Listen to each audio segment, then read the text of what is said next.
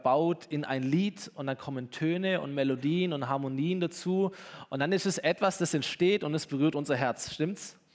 Also ich kenne niemand, der nicht irgendwie Musik mag. Der eine mag das mehr und hat eine riesen Plattensammlung daheim, der andere hört es nur Radio, ist egal. Aber jeder hat irgendwie Musik um sich herum. Das ist so etwas tiefst Menschliches, Emotionales, was Musik mit uns anstellt.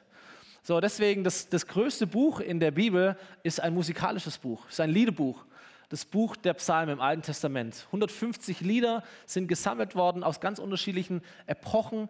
Alle Arten von menschlichen Emotionen und, und Herausforderungen und Glücksgefühl und Klage und Wut und Angst und Freude und was das Menschsein so ausmacht, ist alles reingepackt in verschiedene Lieder, die wir dort drin finden. Und wir wollen die nächsten Wochen eine Serie predigen, die heißt Sing meinen Song. Und wir werden an, an jedem Sonntag verschiedene Psalme hören oder uns mit verschiedenen Psalmen beschäftigen äh, um zu, zu merken, was da drin steckt. Wir kennen zwar ihre Melodien nicht mehr, ihre Töne, wir wissen nicht, wie diese Lieder geklungen haben, aber wir haben ihre Texte. Und manchmal drücken diese Texte etwas aus, das wir nicht ausdrücken können. Und trotzdem spricht es uns an, weil es Gottes Wort ist und weil es menschlich ist. Und darüber wollen wir, wollen wir sprechen. Ich lade euch ein, mitzulesen, mitzuhören, nachzulesen, euch selber auch mit diesem Buch vielleicht auch jetzt in der Urlaubszeit zu beschäftigen und so hineinzutauchen. Und heute machen wir eine Premiere, ein neues Predigtformat, nämlich eine 3x10 Predigt. Wir haben drei Sprecherinnen, die sind alle zum ersten Mal hier predigtmäßig auf der Bühne. Ähm, leicht aufgeregt, aber die werden es richtig, richtig gut machen, weil sie was zu sagen haben. Und jeder hat zehn Minuten, die werden sich abwechseln. Wir werden vor jeder nochmal klatschen zur Ermutigung. Und ich äh, möchte euch ermutigen, dass ihr gute Zuhörer seid, okay? Gutes Feedback gebt, nickt, lächelt, äh, ein Amen sagt oder was auch immer ihr sagen möchtet, ähm, dass sie einfach wissen, hey, das, was ich gesagt habe, ist gut, ist richtig, kommt an. Das ist sehr, sehr wichtig für äh, jemand, der hier vorne steht und der spricht. Okay, so zehn Minuten. Lena fängt an, dann kommt Katrin und dann kommt Gloria. Großen Applaus für dich.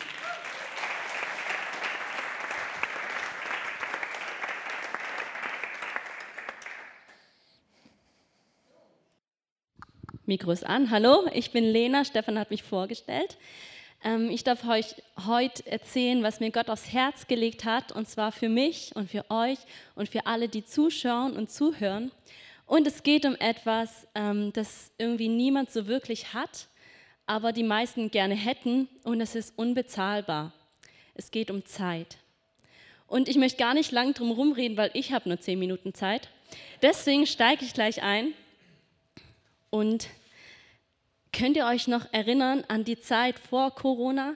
Hier im Gottesdienst 160 Leute ohne Mundschutz. Wir singen laut, wir begrüßen uns, umarmen uns. Schon lange her, oder? Oder jetzt in Sommerferien. Sam kommt nach den Sommerferien in die dritte Klasse, aber gefühlt ist er doch erst gestern eingeschult worden. Vielleicht kennt ihr auch das, vielleicht eher die Frauen. Ihr putzt das ganze Haus, macht den Schrank, Tür zu mit der letzten Wäsche, guckt zurück, wie schon wieder alles dreckig? Oder das Fußballspiel, lange wartet, wird endlich angepfiffen, war richtig spannend. Wie war das schon der Schlusspfiff? Also ich bin wohl eingeschlafen. Und ihr merkt, worauf ich raus möchte, Zeit vergeht wahnsinnig schnell, oder? Und es ist so, man sagt, wir leben in einer schnelllebigen Zeit durch Handys, Smartphones, Computer gibt es so viele Informationen, die haben wir sofort bei uns. Wir sind immer erreichbar und das wird auch von uns erwartet. Er hat schon gelesen, warum antwortet er nicht? Ist euch schon mal so gegangen? Wir wischen über unsere Smartphones, oh, zehn Minuten vorbei. Mist, ich wollte doch eigentlich nach dem gucken. Und zack, wieder zehn Minuten rum. Jetzt habe ich sie immer noch nicht gemacht. Und zack, sind wieder zehn Minuten um, eine halbe Stunde, eigentlich vergeudete Zeit, oder? Und ich habe einen Mann in der Bibel entdeckt, der hatte auch ein Zeitproblem. Es geht um Mose. Mose, ihr erinnert euch, das ist der Mann, der das Volk Gottes aus der Sklaverei befreit hat, um es in das verheißene Land zu führen. Und jetzt fragst du dich, wieso haben die ein Zeitproblem? Die mussten noch nicht mal arbeiten. Die hatten kein Telefon. Die hatten aber ein ganz anderes Zeitproblem und zwar waren die in der Wüste. 40 Jahre, ein halbes Leben. Und Mose, was hat er in der Zeit gemacht? Er hat Gott gesucht und er hat einen Psalm geschrieben, der Psalm 90, und den möchte ich euch gern vorlesen. Ein Gebet von Mose, dem Mann Gottes.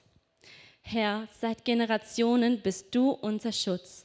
Noch bevor die Berge erschaffen wurden, bevor du die Erde und das Weltall schufst, warst du Gott. Du bist ohne Anfang und ohne Ende. Du machst die Menschen wieder zu Staub, indem du sprichst, werde zu Staub. Denn für dich sind tausend Jahre wie der gestern vergangene Tag. Du wischst die Menschen fort wie ein Traum, der am Morgen verschwindet, wie Gras, das in der Frühe wächst. Am Morgen grünt und blüht es, aber am Abend ist es welk und trocken. So vergehen wir durch deinen Zorn und durch deine Wut werden wir überwältigt, denn du siehst unsere Sünden, auch unsere geheimsten Vergehen deckst du auf. Unter deinem Zorn verrinnt unser Leben, schnell wie ein Seufzer vergeht. Unser Leben dauert 70 Jahre, vielleicht sogar 80 Jahre. Doch selbst die besten Jahre sind noch voller Kummer und Schmerz. Wie schnell ziehen die Jahre vorüber und alles ist vorbei.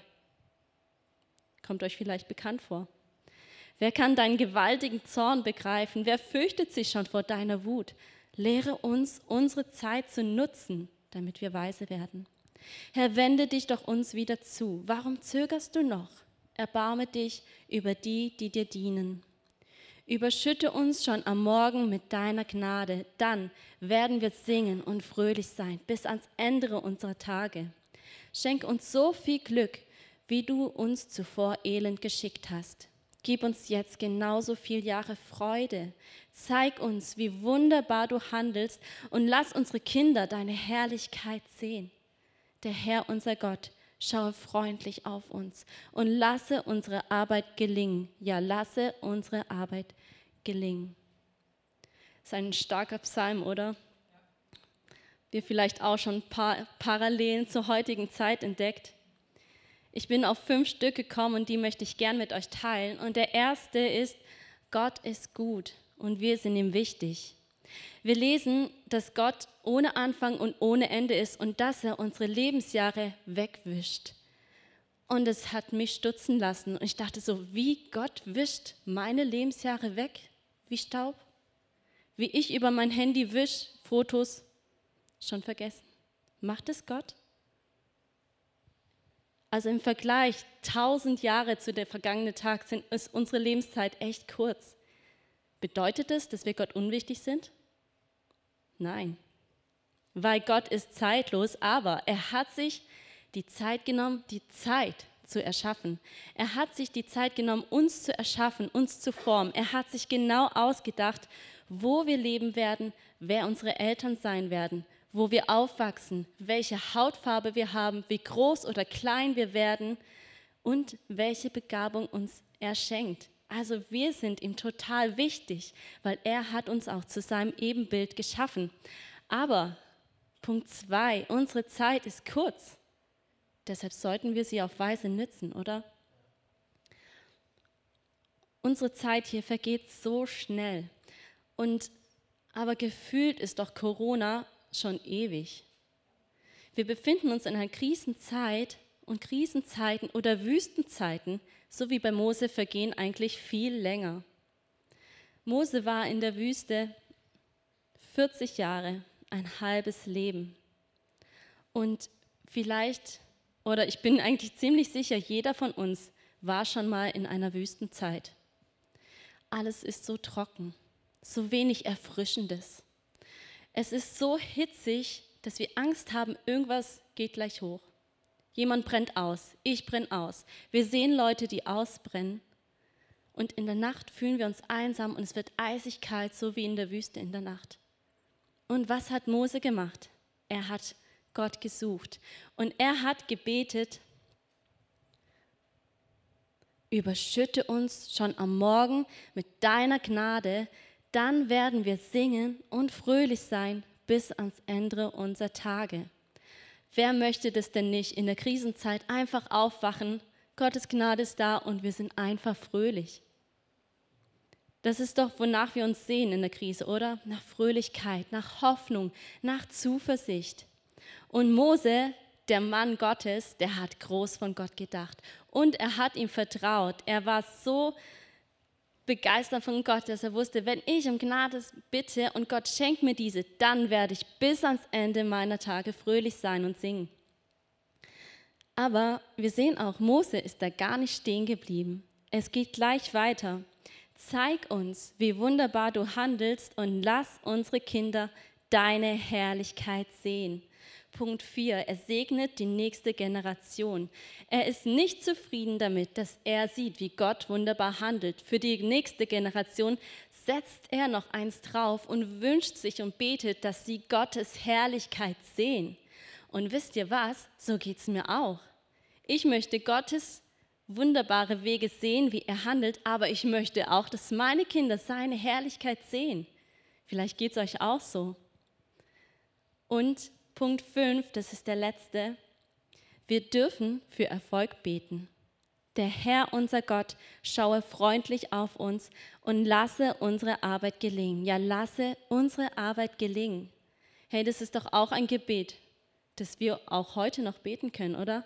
Wer wünscht sich nicht Erfolg in dem, was er tut, egal ob es Arbeit ist oder ob er zu Hause irgendwas bastelt? Wir wünschen uns doch Erfolg. Und Mose hat sich das auch gewünscht. Und er wusste, ich darf das beten und ich darf das auch zweimal beten. Und wir dürfen darauf vertrauen, wenn wir das beten, dass Gott unser Gebet auch erhört. Und ich finde es mega spannend in dem einen Psalm, der so alt ist und noch so viele Punkte drin sind, die wir heute genauso umsetzen möchten. Ich möchte es kurz zusammenfassen, nochmal am Schluss. Punkt 1, wir sind Gott wichtig. Punkt 2, wir nutzen unsere Zeit sinnvoll und weise. Punkt 3, wir sind ein Leben lang fröhlich durch Gottes Gnade. Punkt 4, wir segnen die nächste Generation. Und Punkt 5, wir dürfen für Erfolg beten. Amen.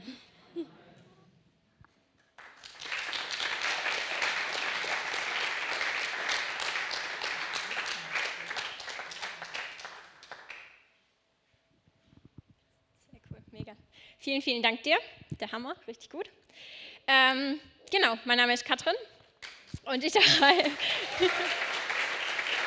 ja. Äh, genau, und ich darf heute ein bisschen ähm, predigen. Äh, lasst euch nicht stören, ich bin ein sehr hampliger Mensch, ich laufe immer vor und zurück. Ich hoffe, das ist nicht so schlimm. Ähm, genau, ich möchte über Psalm 91 sprechen. Und ich denke, die äh, meisten kennen den, deswegen habe ich das jetzt mal ähm, nicht so gemacht, dass ich den vorlese. Äh, ich möchte euch das aber ein bisschen anhand meines Lebens erzählen und euch da ein bisschen äh, darauf hinweisen und ermutigen. Denn eigentlich geht es ein bisschen um das große Thema Angst. Und ähm, ich weiß nicht, ich bin so ein kleiner Schisser. Ähm, ich bin als Kind, gab es eine Zeit lang, wo es mega oft gewittert hat, wo es geregnet hat, wo es gestürmt hat, wo unser ha ganzes Haus gewackelt hat. Und ich hatte nachts einfach so unfassbar viel Angst, dass unser Haus direkt einbricht. Auch wenn ich weiß, das ist theoretisch nicht möglich, aber ich hatte einfach mega viel Schiss davor. Und ähm, wir hatten damals eine CD, die heißt ähm, Unter dem Schirm. Und wir haben die total oft angehört. Und eigentlich äh, geht es um die Geschichte in irgendeinem Zirkuskind und eigentlich ist die Geschichte auch eigentlich unwichtig. Ähm, was ich aber darauf gekommen bin und durch verschiedene Kinderkirchenstunden und so, war Psalm 91. Und es gibt einen, einen Teilvers davon, es ist nicht mal der Anfang, sondern es ist eigentlich eher das Ende und da steht, ähm, kein Unglück wird dein Haus erreichen. Und ich dachte so, ja Mann, voll geil, mega, äh, kein Unglück wird mein Haus erreichen. Und ich habe mich auf diesen Vers gestellt und jedes Mal, wenn ich nachts im Bett lag und mega viel Angst hatte, war ich so, hey Jesus, es steht in deinem Wort und ich stelle mich drauf und ich habe keine Angst und ich brauche auch keine Angst haben, weil du wirst mein Haus beschützen und es wird nicht einkrachen und es wird nichts passieren. Ich werde am nächsten Morgen einfach aufwachen und es wird alles gut sein. Und das hat mir irgendwie so eine Sicherheit und so einen Halt gegeben, dass das jedes Mal, wenn, wenn ich wieder Angst hatte oder so, war ich so, also wenn es draußen gestürmt hat, war ich so, hey, nee, Papa, ähm, ich brauche keine Angst haben, weil du hast es verheißen, du hast es gesagt und ich darf dir vertrauen. Und ähm, ich glaube, das kennen wir alle so ein bisschen, die Situation, dass wir Angst haben vor irgendwas. Und egal, ob es Gewitter ist oder ob es jetzt irgendwas anderes ist, ähm, ich glaube einfach, dass wir wissen dürfen, dass Gott gut ist, dass er da ist und dass wir eigentlich gar keine Angst brauchen. Und Angst, finde ich, ist so ein Schutzmechanismus, so eine Warnung. Ich stelle mir immer vor, wenn ich an Angst denke, denke ich immer direkt an so von irgendeiner Klippe springen und so. Und dann denke ich mir so, ja, eigentlich ist es eine Warnung, dass ich nicht springe, weil ich wahrscheinlich nicht mehr äh, aufstehen werde am Ende. Und ähm, eigentlich ist es ja was Gutes, aber ich glaube, wenn wir einfach zu viel Angst haben, dann kann es sich einfach umwandeln in Panik und in was Schlechtes. Und ich glaube, das dürfen wir einfach nicht zulassen. Und da ist es mega gut, wenn wir uns darauf fokussieren können, dass Gott für uns sorgt, dass wir Gott vertrauen dürfen. Und ich weiß, dass es mega schwer ist, wenn man mega viel Schiss hat und das Herz pocht. Ähm, aber ich weiß einfach, dass es so gut ist, wenn man das auch laut ausspricht und einfach der, die Angst einfach ein Stück zurückweist und sagt, nee, Gott ist aber bei mir und er versorgt mich und ich brauche keine Angst zu haben. Und ähm, ich finde es der Hammer, weil der erste Satz in dem Psalm ist eigentlich, wer im Schutz des Höchsten lebt, der findet Ruhe im Schatten des Allmächtigen. Und ich, das sagt irgendwie schon alles aus. So, wenn du unter Gottes Schutz stehst, dann brauchst du keine Angst zu haben, denn du findest Ruhe da drin. Und ich finde, wenn wir Angst haben, haben wir so eine Unruhe, so ein Aufgebrachtsein, so ein Nervössein, so ich weiß jetzt nicht, was passiert und warum habe ich denn jetzt Angst und irgendwie ist alles so ein bisschen wackelig.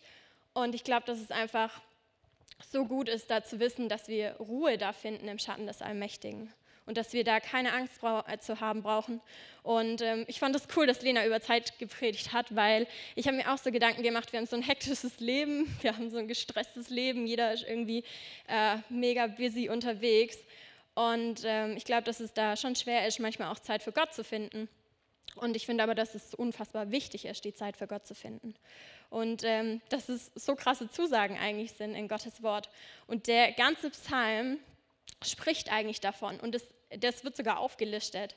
Ähm, es wird gesagt, dass Gott einfach immer bei dir ist. Und ähm, in Vers 11 steht, denn er befiehlt seinen Engeln, dich zu beschützen, wo immer du gehst.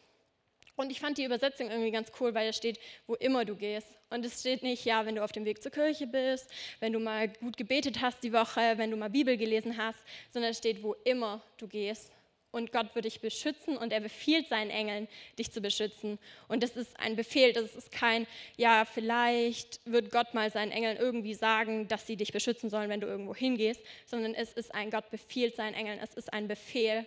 Gott ähm, befiehlt es seinen Engeln und die werden das definitiv ausführen. Und ähm, ein paar Verse davor steht, seine Treue schützt dich wie ein großer Schild. Und ähm, ich fand das irgendwie richtig cool, weil da steht nicht nur Gott ist treu, sondern es ist so ein großes Schild. Und ich glaube, ihr habt jetzt alle so ein Bild von so einer Ritterrüstung ähm, im Kopf. Und ich glaube, dass dieses Schild einfach diese Treue ist, die Gott uns zur Hand, äh, ja, zur Hand stellt, wie auch immer. Ähm, und äh, ja, wo das einfach richtig, richtig gut ist, dass wir wissen, dass Gott treu ist und dass wir auf sein Wort bauen dürfen, dass wir uns darauf stellen dürfen. Und ähm, ich habe mich so gefragt, hey, wenn ich mich auf Gottes Zusagen nicht verlassen kann, auf was kann ich mich denn sonst verlassen in der Welt? Und deswegen glaube ich, dass es der Hammer ist, wenn wir uns darauf stellen können. Und ähm, das einfach ein festes Fundament ist. Da kann nichts dran rütteln. Gottes Zusagen sind ähm, für immer in sein Buch geschrieben und ähm, das ist zu 100 Prozent verlässlich und du brauchst keine Angst davor haben. Gott ist treu und es wird sich niemals ändern, denn Gott ist derselbe ähm, und bleibt derselbe für alle Ewigkeiten. Ich habe noch eine andere Geschichte ähm, mitgebracht, auch aus meinem Leben. Das ist mir gar nicht so bewusst geworden. Ich glaube, wir vergessen total oft, was wir eigentlich erlebt haben mit Gott, ähm, weil das Leben, wie gesagt, so schnelllebig ist. Ist echt äh, der Hammer. Und ähm, dann habe ich in der Vorbereitung gemerkt, dass äh, das eigentlich mega die gute Geschichte dafür ist. Ähm, und zwar war ich ungefähr in der achten Klasse, ich kann es gar nicht mehr genau sagen. Wir hatten damals Schwimmunterricht und wir sind ähm, ins Schwimmbad gelaufen und da muss man ganz viele Treppen laufen durch verschiedene gefühlt Wälder, es, sind mehr so Alleen und so. Ähm, und es hat mega stark geregnet. Und ähm, wir waren so, okay, ja, haben eigentlich nicht wirklich Lust, da jetzt hinzulaufen, aber okay. Also laufen wir hin, passt schon, Schwimmen war voll okay. Dann laufen wir zurück und ist, man muss ungefähr so 30 Minuten laufen, bis man wieder an der Schule angekommen ist. Und wir laufen und es regnet mega stark und ich war schon so, boah, so mega, also ich bin kein Ranger und ich mag Regen jetzt nur wenn ich zu Hause in meinem Bett liege, ehrlich gesagt. Und es ist so, boah, jetzt muss ich da durchlaufen und eigentlich habe ich da nicht wirklich Lust. Hauptsache ich komme schnell in die Schule wieder zurück. Und dann hat es angefangen zu gewittern. Und dann war es ein Stück weit vorbei bei mir, weil ich so dachte, boah, jetzt stehen wir alle mit unseren Schirmen und irgendwie wird als Kind immer gesagt, boah ja, nicht durch Bäume laufen und so, weil da schlägt der Blitz zuerst ein. Und was machen wir? Wir biegen um die nächste Ecke und laufen durch eine Allee. Und ich so, boah, äh, nicht so geil jetzt. Ähm, Finde ich jetzt irgendwie nicht so cool. Aber wir mussten durch. Ähm, und äh, ich habe schon vor mir immer wieder gesehen, wie die Blitze einschlagen. Und ich dachte echt so, boah, Jesus, ich muss jetzt hier da durchkommen und alle anderen hinter mir bitte auch, ähm, damit wir einfach niemanden verlieren und damit einfach niemandem was passiert. Bitte behüte und beschütze uns. Und ähm, wir sind durchgelaufen. Ich bin ein bisschen vorgelaufen, weil ich einfach schnell zur Schule wollte. Und dann kommt es, wie es kommen musste. Ein Blitz schlägt direkt vor mir ein und ich fand es überhaupt nicht lustig. Ich habe mich gefühlt wie Luther. Ich konnte ihn voll verstehen in dem Moment. Ich war so, äh, boah, krass, ähm, mir ist zum Glück nichts passiert. Aber ich glaube einfach, dass wenn ich noch einen Schritt weiter gegangen wäre, dass ich nicht mehr hier stehen würde. Und das war in dem Moment ein unfassbar krasses Erlebnis für mich, was für eine Bewahrung ich einfach erleben durfte.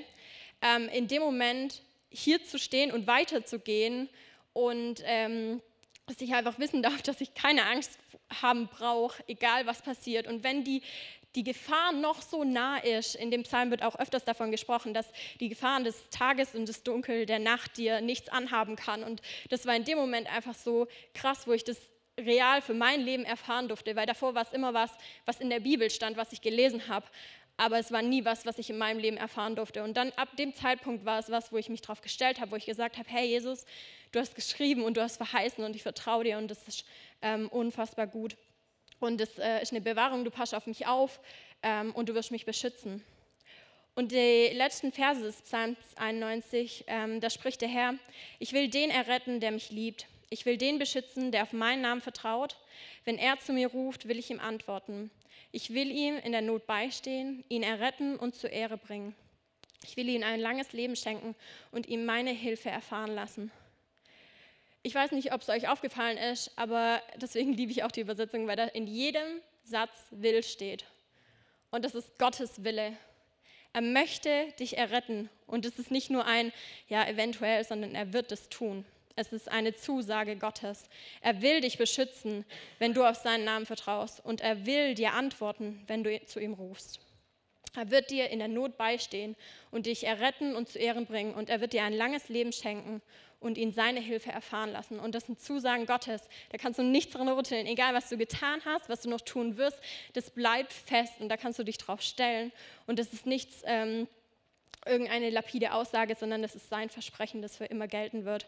Und das ist Gottes Wille. So, wenn du dich fragst, was ist Gottes Wille, der Vers ist es. Ähm, genau.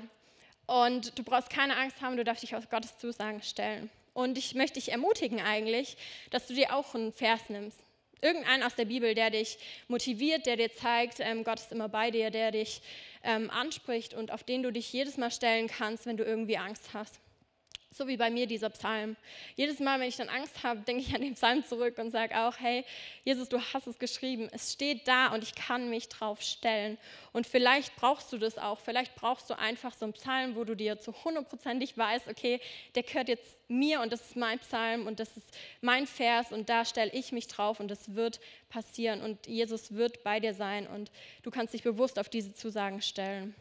Du darfst es gerne mal ausprobieren, du darfst auch gerne den Psalm 91 nochmal lesen, weil es sind noch viele krasse andere Zusagen drin. Ähm, du darfst auf Gottes Zusagen dich stellen, du darfst ihm vertrauen und du brauchst keine Angst zu haben. Er hat es versprochen und er wird immer bei dir sein. Er wird dir antworten, wenn du ihm rufst und er wird bei dir sein. Er wird dich beschützen, wo immer du hingehst ähm, und wird immer bei dir sein. Und deswegen brauchst du gar keine Angst haben, auch wenn es manchmal mega schwer ist und wir natürlich trotzdem Angst haben. Aber du darfst einfach darauf vertrauen und du darfst wissen, dass Gott immer bei dir ist. Amen.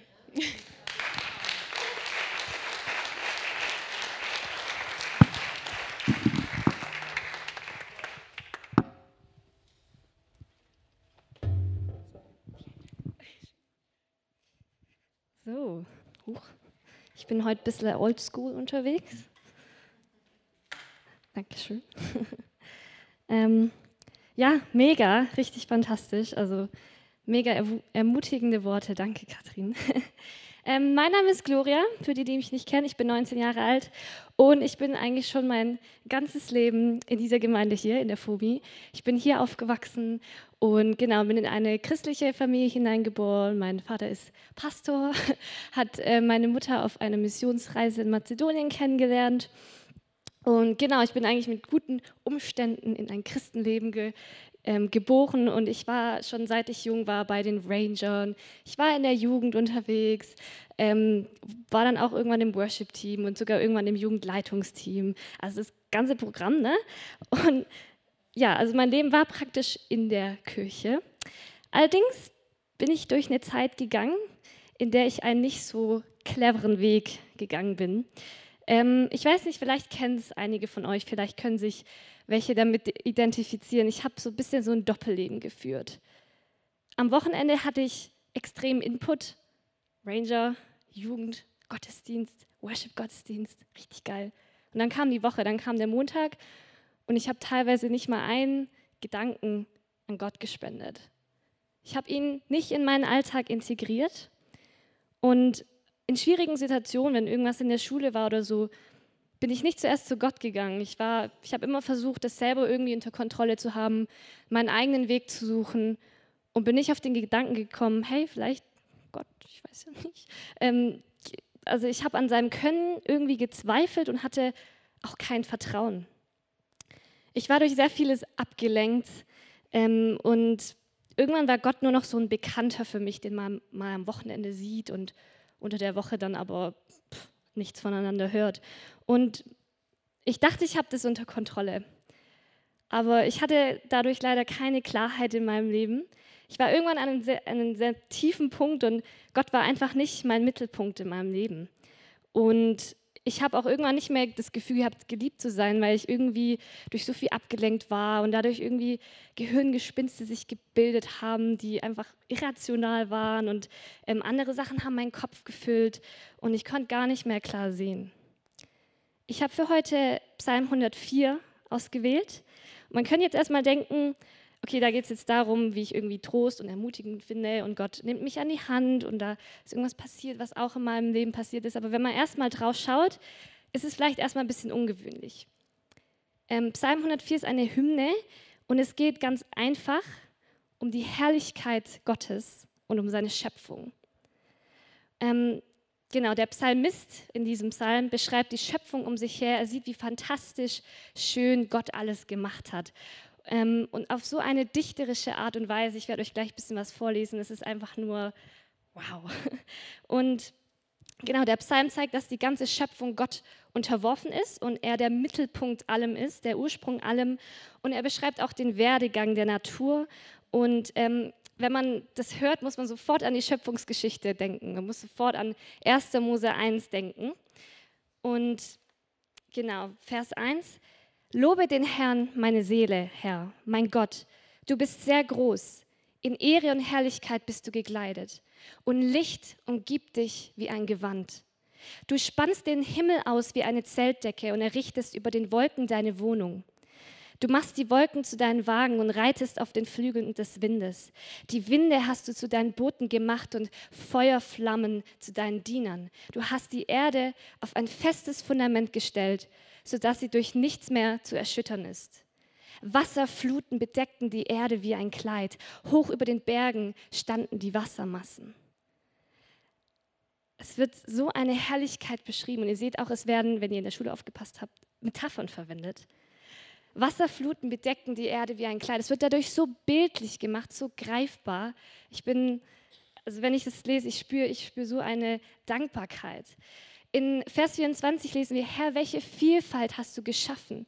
In deiner Weisheit hast du sie alle gemacht. Die Erde ist voll von deinen Geschöpfen. Hier wird die Herrlichkeit Gottes in den Vordergrund, in den Mittelpunkt gebracht. Und dann Vers 31, die Herrlichkeit des Herrn bleibe für immer bestehen. Der Herr hat Freude an dem, was er geschaffen hat. Es gibt so ein bisschen eine Aussicht auf die Zukunft, eine Hoffnung. Er liebt sein Geschaffenes. Und es sind so überwältigende Worte erstmal und man könnte daraus eine Drei-Stunden-Predigt machen. Allerdings habe ich nur zehn Minuten, also keine Angst, ich komme zum Punkt. Ähm und genau, die Herrlich Herrlichkeit der Schöpfung, die dort beschrieben ist, ist wie ein Liebesbrief an uns Menschen von Gott. So kreativ, so wunderschön, so detailgetreu und ja, eine verschwenderische Liebe. Und der Psalmist beschreibt so diese gewaltigen Wunder der Natur mit Feuer und Wasser und Berge. Aber dann geht er auch ins Detail. Zum Beispiel Vers 14. Du lässt Gras für das Vieh wachsen und Pflanzen sprießen zum Nutze für die Menschen, damit die Erde ihnen Nahrung gibt. Jetzt kommt mein Lieblingsvers, Vers 15. Du gibst Wein, der sie fröhlich macht, Öl, das den Körper pflegt und Brot, das ihnen Kraft schenkt. Auch die Bäume des Herrn sind gut versorgt, die Zedern des Libanon, die er gepflanzt hat. Die Vögel bauen in ihnen ihre Nester und die Störche wohnen in den Zypressen. Es zeigt dadurch, wie Gott den Menschen liebt und sich um ihn kümmert, wenn er so detailgetreu ja, das geschaffen hat und ähm, er uns so versorgt mit seinem Geschaffenen. Und ohne Gott geht gar nichts. Tiere, zum Beispiel ein Eichhörnchen, die müssen Vorräte anlegen. Die gehen in den Wald, sammeln ihre Nüsse und vergraben die. Die stehen nicht morgens auf mit, du Schatz, ich glaube, heute wird es nichts. Ich glaube, heute finden wir keine Nüsse. Ich glaube, irgendwie das Wetter ist nicht so gut und ich habe heute nicht so das Gefühl. Die machen einfach, die müssen darauf vertrauen, weil sie überleben müssen, ja. Und was hat das jetzt mit meiner Situation zu tun? Ich habe mir Psalm 104 ausgesucht, da das ausdrückt, was ähm, mich damals am meisten zum Nachdenken angeregt hat und meine Perspektive geändert hat und wo ich meinen Wendepunkt hatte. Als ich so die Herrlichkeit Gottes, seine überwältigende Schöpfung, seine verschwenderische Kreativität und seine Liebe zum Detail durch solche Texte und auch durch solche Songs, es gibt unendliche Songs über die, die Schöpfung Gottes, ähm, so realisiert habe, ähm, wurde be mir bewusst, wie sehr Gott mich liebt. Und ich habe realisiert, wie Gott der Mittelpunkt in meinem Leben, in deinem Leben, ähm, die Dinge ändert und wir dadurch Trost finden, durch seine Herrlichkeit. Wir haben unsere Identität in ihm. Und wenn man den Fokus auf ihn richtet und ihn, der alles, der, der hat alles geschaffen und, und er ist der Ursprung alles Lebens. Und wenn wir ihn zum Fokus und Mittelpunkt unserem, von unserem Leben machen und nicht unsere eigenen Gehirngespinste oder uns selbst, kann man gerade aussehen. Man hat klare Sicht und man kann wieder auf den Weg gehen. Und Gott ist neben dir, er führt dich an der Hand, er nimmt dich mit dir.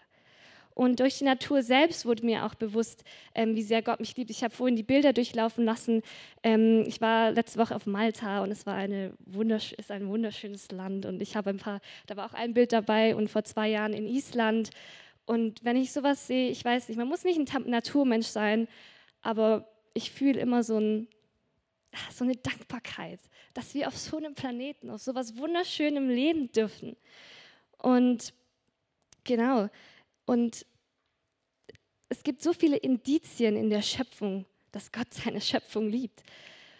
Bei mir war es ein langer Prozess. Ich musste das erstmal realisieren, alles. Und ich habe irgendwann angefangen zu erkennen, dass ähm, Gott mir aus diesem Loch raushelfen kann und mich über alles liebt. Und ich habe irgendwann angefangen zu beten, mit Leuten zu reden, mehr in der Bibel zu lesen. Und ähm, genau, und vielleicht ging es dir auch so oder geht es dir so, ähm, du hast nicht so das Gefühl, irgendwie geliebt zu sein oder du hast keinen klaren Wegweiser in deinem Leben im Moment. Aber ich kann dir versprechen, Gott ist da. Und er liebt dich über alles. Und so wie das Eichhörnchen einfach vertraut, dass es seine Nahrung findet, können wir auf Gott vertrauen, dass er wirklich in jeder, in jeder Lebenssituation bei uns ist und uns zur Seite steht ich finde es cool, dass ähm, Katrin auch davor so über Angst ge gepredigt hat und dass, dass wir wirklich darauf vertrauen können, Gott ist da, er ist unser Halt. Und ich finde, es rundet es nochmal sehr schön ab. Und wenn er die Macht hat, so etwas Wunderschönes zu kreieren und es nicht mal für ihn anstrengend war, Fingerschnipsen, was glaubt ihr dann, was er in unserem Leben machen kann? Amen.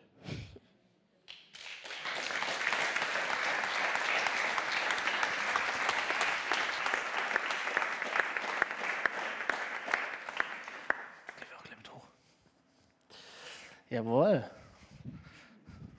Gut, euch zu sehen. Sie haben es fantastisch gemacht. Vielleicht nochmal einen Applaus für alle drei gemeinsam.